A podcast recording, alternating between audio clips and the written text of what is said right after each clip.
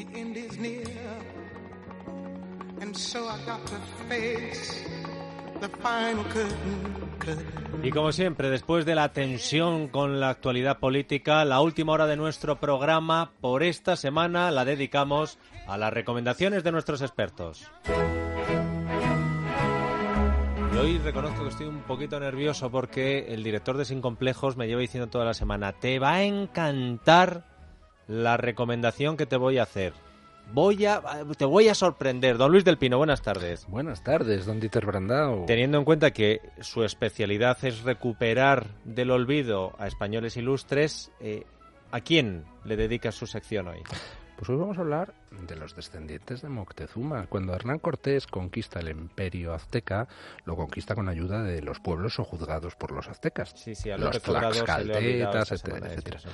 ¿Qué pasó con esos pueblos que ayudaron a Cortés eh, pues muy sencillo, que los líderes de esos pueblos pues fueron, eh, fueron recompensados pues con títulos nobiliarios, eh, fueron recompensados introduciéndoles en la administración del imperio español, fueron recompensados con tierras, como es lógico, habían ayudado a, a Cortés y como leales súbditos de la corona española, pues a recompensar a los buenos.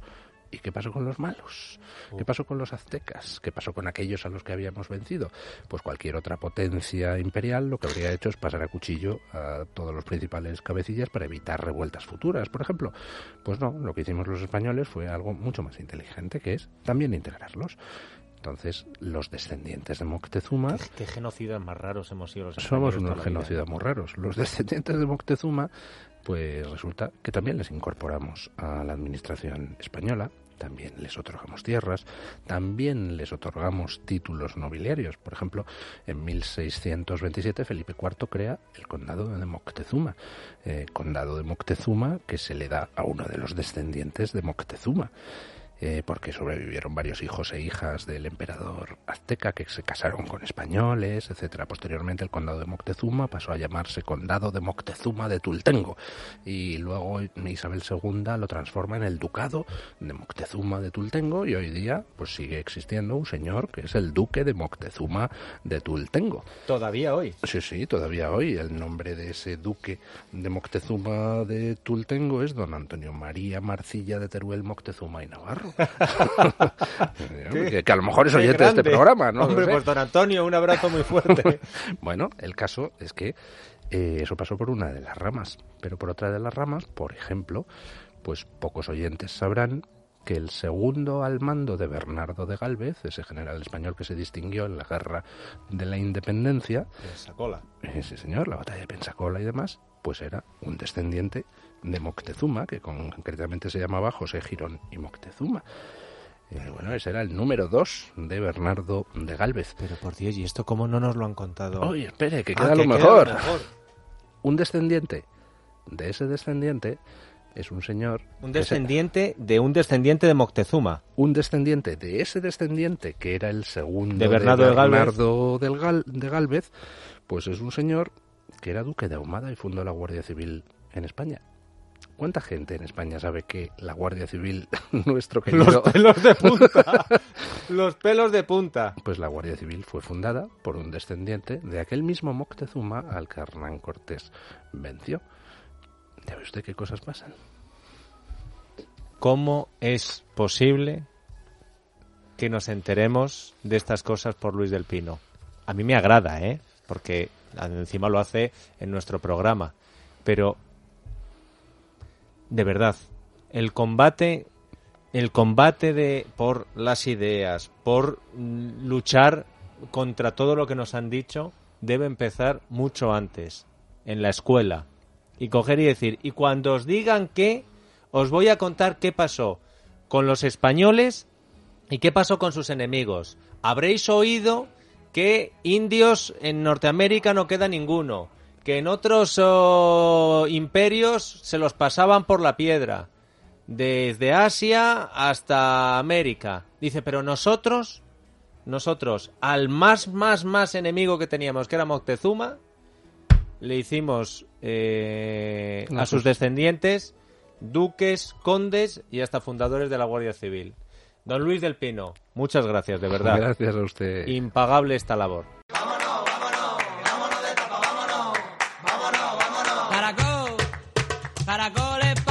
Alejandro Vara, buenas tardes. Hola, ¿qué tal? Muy buenas tardes. A ver, ¿dónde nos vas a Pues con llevar? tanto frío, con tanto frío, ¿dónde Eh, vamos a ir? A la sierra. ¡Ale! A la Sierra de Madrid que nunca vamos. Oye, fíjate, pues sí, en Cercedilla. ¿Pero qué? El otro día me escapé. ¿Qué te parece? Tan ricamente. Qué homenaje Y a mi había pueblo. nieve por todas partes. Esto estaba, era una cosa maravillosa y además se podía subir ¿A bien. qué sitio de Cercedilla fuiste? Que no me contaste. Pues fui a comer a un sitio que me llevaron que yo lo conocía de hace 90 años porque debe tener 900 a Jeju. Joder, ¿dónde voy a ir? Madre Yeyu. del amor ¿Conoces a hermoso. Yeyu? Conozco a Yeyu, conozco a su Un madre. saludo a Yeyu Con- y su madre que es mm, Pues es el sitio... Es un- un- una es un- reverencia. un todo sitio- es una es un sitio de moda en la de sierra, moda, ¿eh? súper de moda. A mí ¿Sabes, me llevaron, ¿eh? Yo hace ¿Sabes a quién- 40 años creo que fue la última vez que ¿A quién se allí. lo recomendé que ¿A se ha hecho ya íntimo? A Juanma Rodríguez. Hombre, no me Sí, digas. ya no sale de allí. Un saludo, Juanma, porque has acertado. Muy bien. La verdad es que había más moteros allí. Sí. eh, por No, es que para, porque que- como está en la, en la esquina, sí, sí, paran ahí, sí. bueno, pues te he de decir que ah, para mí ha sido un descubrimiento porque de verdad que hacía iba siempre antes a otro cuando subía. Yo he recorrido mucho la sierra antaño cuando la sierra era sierra. Y siempre no iba a es, otro ¿eh? que ya no puedo ir. Quiero decir que ya no vuelvo. No diremos el nombre pero qué vamos a hacer porque antes de Yeyo estuvimos haciendo una y no puede ser hay cosas que no pueden ser que vale que sube mucha gente de Madrid y mucho turistón y mucho no sé qué pero no. La sierra tiene que mantener esa esencia pues como Yeyu que tiene una personalidad y que sigue, ahí dices, bueno, eh, el sitio hay que decirle a la gente, los que no lo conozcan, que no es muy bonito, todo hay que decirlo. No es muy bonito por fuera. Luego por dentro tiene un ambiente que Sí. está en acogedor. Pero además tiene las dos, plantas las dos plantas y, y en- por dentro está como la cristalera, va ahí para que la gente, por ejemplo, las, Eh, la barra, ahí lo tienes, tienes un hueco para la Por barra. que, quieres hueco, comer y bien. sentarte, pues te, vas subes para arriba. No, sí está muy bien. Sí. Pero que por fuera que la gente no lo juzgue, Mm. porque dicen, oye, yo iba con un grupo de personas y dicen, "Pero esto es- parece una oficina. Digo, hombre, no, tampoco para tanto. Dice, claro que no es el típico sitio de sierra de madera, luego ya adentro sí. Y la barra está muy bien. Me gusta porque, eh, al margen de que hay muchos sitios en. Es verdad, hay muchos sitios en Cercedilla, hay muchos sitios en Navacerrada, hay muchos sitios. Pero bueno, este mm, mantiene en primer lugar los callos de la fundadora. Pues hay que reconocer que me habían puesto muy bien los callos, muy bien los callos, y estaban muy bien los callos, pero muy bien los callos, muy bien los torrendos, pero y también probamos, por ejemplo, que está, vamos, que lo tengo aquí eh, señaladito, la croqueta. La croqueta de jamón está riquísima, a mí me gustó mucho. Me dicen, no siempre acierta y hay días que las croquetas, oye, ¿quién acierta todos los días? Correcto. La croqueta, no la dejes de pedir. La molleja, por ejemplo, la molleja, que yo le hice así porque digo, y es que ya no me... cab-". La tortilla de patatas.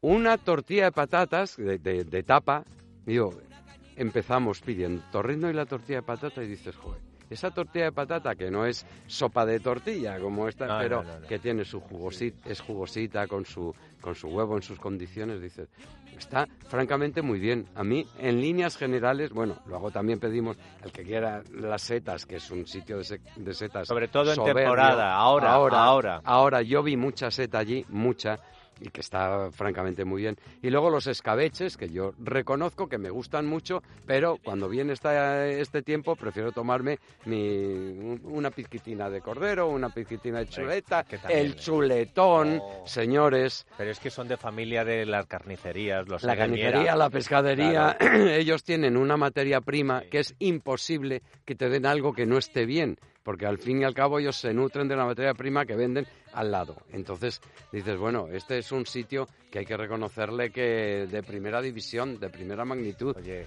Tengo qué, qué homenaje más bonito de para verdad. Cercedilla. Vayan ustedes a Cercedilla, Sí, señor. que hay Al muchos margen sitios. de la estatua del señor eh, Paquito Fernández de Ochoa. hay que reconocer que mantiene y que tiene saborcillo. No es el pueblo serrano más bonito de Estamos- España. estamos un no lo poquito, es. sí. Eso hay que el reconocerlo término también. municipal sí es el más bonito. El término municipal lo que es, es el muy casco bonito. urbano, El casco eh, lo los ayuntamientos podrían haber ayudado más. Y no estoy directo- echando la culpa a los de ahora, sino a todos los de antes Vete también. directo a Yeyu, directo Sí. a Yeyu, no hace falta que te pases mucho por el ámbito urbano del pueblo, no hace falta, oye, Hombre, si vas a otros sitios sitios, sí. fenomenales Para. también, pero vete directo al yeyu y en cuanto empiezas a probar ya la tortilla, empiezas a probar ya eh, las tapitas, dices, joder, qué bien se está en la sierra, tan cerquita, tan pronto. Te das tan- un paseo por el monte.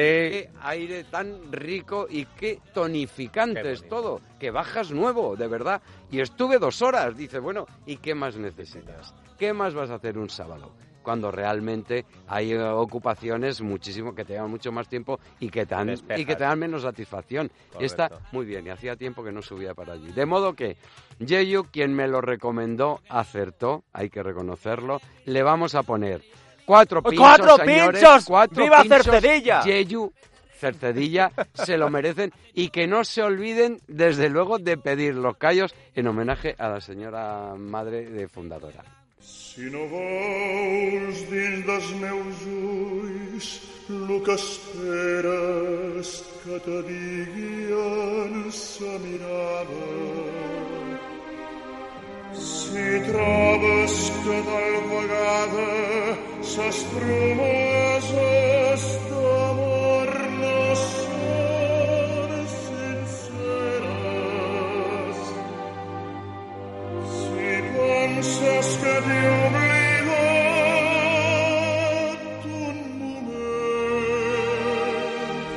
Don Andrés Amorós, buenas tardes. Buenas tardes.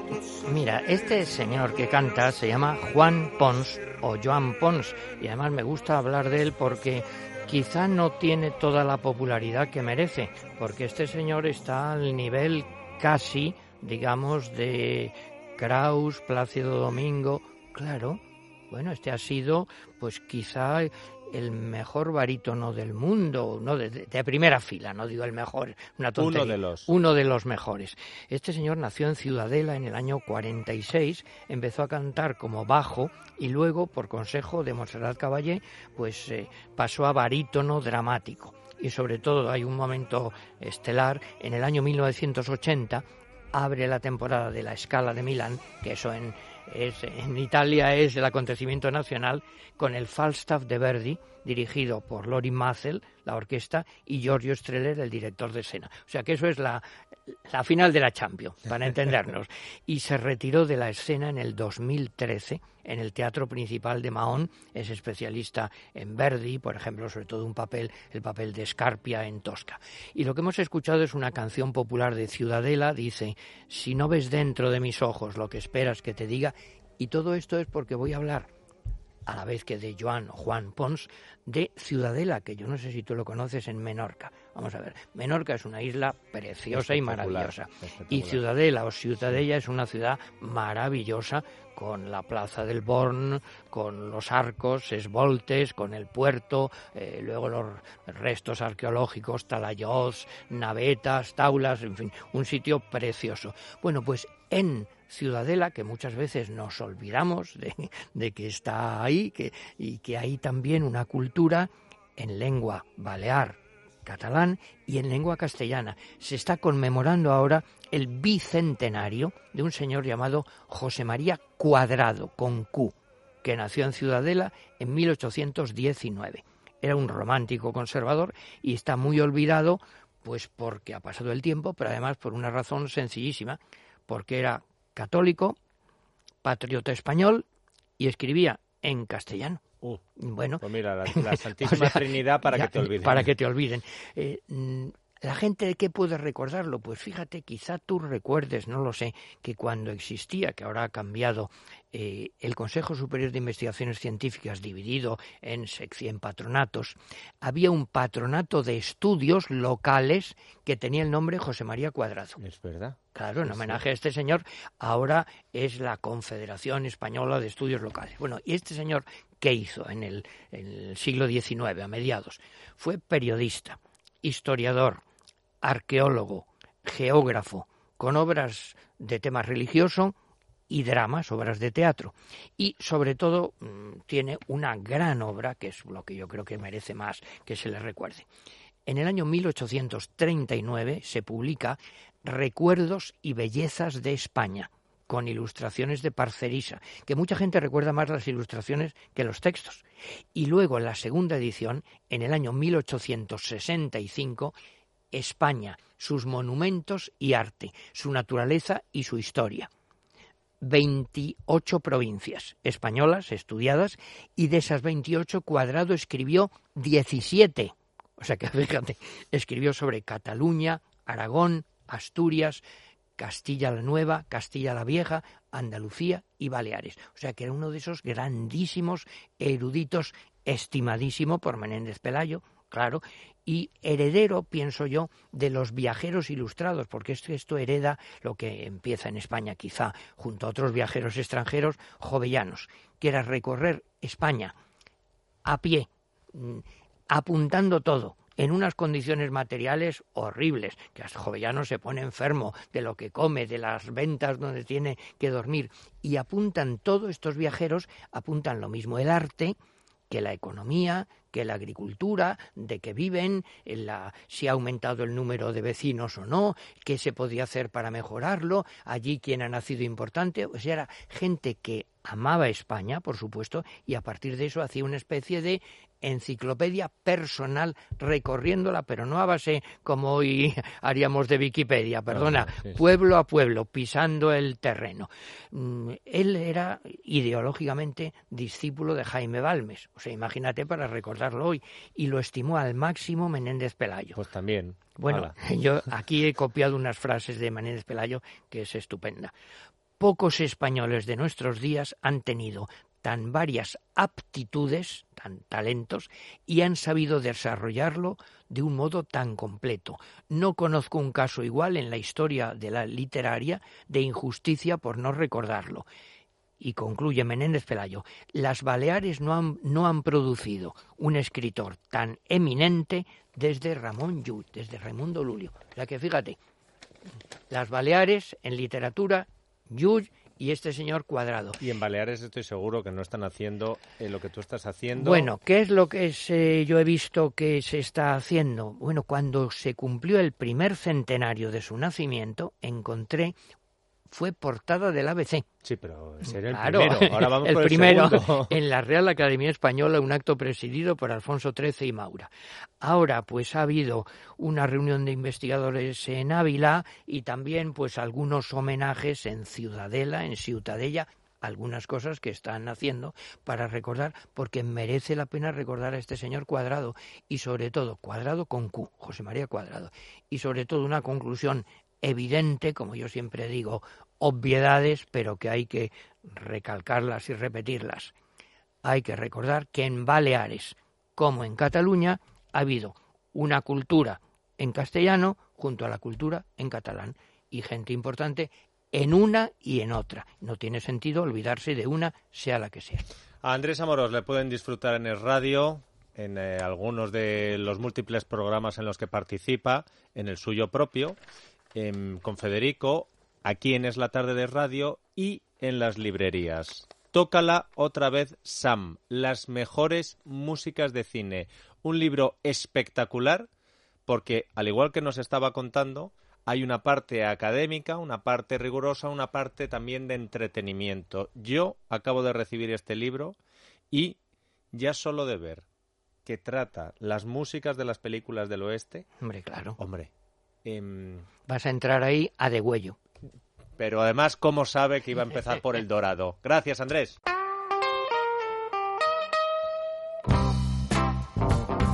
Carmelo Jordá, buenas tardes. Muy buenas tardes. A ver, ¿dónde nos llevas de viaje? No, vamos al buen tiempo un poco, ¿no? Porque como aquí en Madrid hace hoy un día así... Bueno, en Madrid y en eh, casi toda España. Eh, pues vamos a donde no hace un día así, que es eh, las Islas Canarias. Oh. Y además nos vamos a ir de viaje enoturístico, que es una palabra que no me gusta mucho, que queda un poco cursi, pero bueno, la gente ya sabe lo que es y nos entiende. Es decir, vamos, nos vamos a ver un sitio en el que se hace vino y sobre todo un paisaje eh, un paisaje de vino. Y yo creo que es el paisaje de vino más sorprendente de Europa. No voy a decir el más bonito para no meterme en líos, pero sí que es el más sorprendente de Europa. Nos vamos a Lanzarote y nos vamos a la región de la Geria, que es una auténtica maravilla y que es donde se hace vino en esa isla, que dices, ¿cómo pueden hacer vino aquí? Eso es exactamente lo, que me pregunté cuando lo vi. No, no, es que es impresionante. Bueno, le contaremos a la gente para que se haga un poco una idea, aunque es muy difícil transmitirlo así de palabra, pero bueno, vamos a intentarlo porque para eso esto es una radio. Si no, va, si no lo logramos, estamos mal. Bueno, pues el paisaje de Lanzarote, como todo el mundo sabe, es un paisaje volcánico, sobre todo eh, con, un, con esa tierra volcánica negra, con mucha roca, que es bastante llamativo. Eh, ¿Cómo se hace allí vid? Pues como decíamos, es un trabajo ingente. Cada una de las vides que se planta tiene que hacerse su propio hoyo en el suelo. En ese hoyo, eh, digamos, se escarba por debajo de, un poco por debajo de esa capa volcánica y eso sirve para que ahí dentro en esa en ese hoyo la humedad que van dejando, pues el rocío de la mañana, este tipo de cosas, alimente la vid, porque no llueve, no llueve casi nunca en Lanzarote, es muy raro, así que no hay suficiente humedad si no es esa, la humedad que traen los vientos, tal. Al mismo tiempo, no es suficiente con eso, dice, bueno, pues cada, vaya trabajo por cada una de las plantas de vid que, que se plantan, pues no es suficiente. Además de eso, como en Lanzarote hay mucho viento, tienen que tapar proteger un poco la vid con un pequeño muro de, pues a lo mejor tiene un par de palmos de altura más o menos, según la zona, en algunos pues hace falta un poco más, en otros a lo mejor hace falta un poco menos, pero todas tienen un muro de viento. Entonces, cuando vas con tu coche por una carretera que hay en mitad de la Jeria, tranquilísima, vas viendo ese paisaje en el que hay pues eso, miles y miles y miles de vides y miles y miles de agujeros y miles y miles de, muros. Y al final a mano derecha hay un restaurante donde te puedes beber ese vino que está riquísimo. Eh, hay dos tipos, por decirlo, la gente a lo mejor va y según entra encuentra una cosa o la otra, hay dos tipos. Hay uno que cada, cada vid tiene un agujero y un muro así como semicircular que le protege la parte del también las hay que son, digamos, un poco más modernas, son hileras muy largas de muros, pero dices, hombre, quedará más bonito. No, no, quedan los dos preciosos, es una cosa espectacular, porque esa vista de hileras larguísimas que se acaban en el infinito y ese contraste que yo creo que es lo más bonito del negro de la tierra y el verde de la planta es una auténtica maravilla. Como tú dices, hay restaurantes, hay vinos, yo les recomendaría ir a ver alguna de las bodegas que hay ahí, hay varias bodegas. Yo, por ejemplo, cuento la que fui, que es la bodega El Grifo, es una de las más eh, típicas de Lanzarote, pero hay otras. Pero esta estaba muy bien. Y de allí, aparte de probar los vinos, que están muy bien, sobre todo los blancos. los blancos, la verdad, es que eran unos vinos deliciosos, como muy peculiares. Son unos vinos con mucha personalidad, muy no, no, no lo encuentras en la península. Yo creo que es un sabor distinto. Pero se ve una cosa muy curiosa y que a mí me pareció muy interesante. Tú sabrás, porque eres una persona informada, que en España las vides eh, quedaron exterminadas en el siglo XIX. Hubo una plaga, se le llamó la filoxera, y no quedó una puñetera vid en, en todo el país. Hubo que traer vides de otros lados, mezclarlas con las variedades españolas, en fin, un follón tremendo. El único sitio al que esa plaga que arrasó toda Europa, no solo España, no llegó fue eh, las Islas Canarias. Así que en las Islas Canarias, en Lanzarote y en sitios como la bodega del Grifo, hay, están las vides más antiguas de España. Y cuando digo más antiguas, hablo de vides de más de 200 años. Es una cosa impresionante, son verdaderos árboles, es una cosa tremenda. Así que es también una parte curiosa de ese, de ese viaje al mundo del vino, pues ver vides de 200 años, que es algo que desde luego no estamos muy acostumbrados te metes debajo de la vid literalmente. Es una cosa impresionante. Y el agujero este que digo que hay que hacer un poco para protegerla tiene como dos metros y medio de alto. O sea, es, una cosa tremenda. Carmelo, has hecho una recomendación preciosa y un motivo más para ir a Lanzarote. La gente va a Lanzarote pensando en otras cosas y, por ejemplo, como me pasó a mí, descubrí esta maravilla que también merece la pena ver. Hay, hay que merece la pena. Yo recomendaría ir ya que todavía estamos un poco en otoño y va a haber hojas y ese contraste va, se va a ver, o ya buscas esperarse a primavera para volver a ver las vides con hojas, que insisto, ese contraste entre el verde y el negro del suelo es lo que es maravilloso. Gracias, Carmelo. Adrián González, director de comunicación de Mundo Natural, buenas tardes. Buenas tardes, Peter. ¿Qué tenemos, Adrián? Pues mira, eh, ha hablado más del suelo pélvico, ha hablado de las pérdidas de orina, de todo lo que es el tono de los, de los suelos pélvicos famosos, que afecta a hombres y a mujeres. No solamente es típico de las mujeres, pero los hombres muchas veces se lo callan, que sepan que hay una alternativa, que hay una opción para recuperar ese tono. Y además de forma natural, es con el extracto de la semilla de la calabaza, los, los suizos descubrieron que la parte que no es grasa de la calabaza pues recupera el tono de los músculos pélvicos porque inhibe una enzima que es la aromatasa y de esta forma recupera los niveles de testosterona. Muchos receptores en la zona pélvica, mucho tono y mucho control. Por lo tanto, ocho semanas necesitamos para corregir las pérdidas de orina. No hay que vivir con ellas. Oricontrol, dos cachorritas al día y verás como decimos adiós a, a esas desagradables pérdidas de orina. Uy, la calabaza, fíjate, la verdad, la, que, la cantidad de cosas que aprendemos con vosotros. Lo compramos para farmaciamundonatural.es, en las tiendas especializadas, en el corte inglés, en cualquier parafarmacia, ¿no, Adrián? Exactamente, ya no tengo nada que decir si me vas a quitar el trabajo. Un abrazo, Adrián. Hasta la próxima, Dieter. Paulina, where you going to? Pablo Molina, buenas tardes. Muy buenas tardes. ¿Y en la televisión qué tenemos? ¿Calabazas? Pues algunos estrenos y muchos zombies. Eh, Ah, anda, mira, pero no es una metáfora. Bueno, tal vez, eh, también. Ahora, A ver, ahora a me lo ver. dirá- ahora me lo dirás tú. Los estrenos. Bueno, pues esta noche en Antena 3 a las 10 de la noche se estrena Arusitis Prime, programa de Alfonso Arús que mezclará pues de todo, humor, entrevistas, eh, corazón, etcétera, etcétera. En Antena 3, En Antena 3 a las 10 de la noche. Alfonso Arús. Sí, señor. A, las, eh, a la misma hora, pero en Discovery Max, en D-Max, Resident Evil, Apocalipsis, la última entrega de los zombies, con Mila Jovovich, eh, para los aficionados al género, pues eh, una película eh, muy agradable de ver. Y nos vamos al sábado. El sábado en Neox a las 10 de la noche una película, pero ya aquí no hay que matar zombies, aquí lo que hay que matar mayormente es, es, eh, vampiros. Blade, la película, la- el original, la primera con Wesley Snipes, y al mismo tiempo que Wesley Snipes mata vampiros en Neox, pues en la sexta, a las nueve y media de la noche, un poquito antes, pues saldrán Wyoming y José Bono. Bueno, que no tiene nada que ver con vampiros, no En seas absoluto. malo que creí que iba a salir Montoro. En, ab- en absoluto. Bueno, también, también estará Loquillo, ¿eh? Para ah, ojo, ojo. ¿Y el domingo? Bueno, el domingo es Festival de Eurovisión Junior en la primera cadena a las 4 de la tarde. Melanie García, que es la representante española, y, su, y la canción de título Marte. Y a las 9 de la noche en 4, cuarto milenio, la- el hotel de Boston, en cuya habitación 303 pasan cosas muy raras.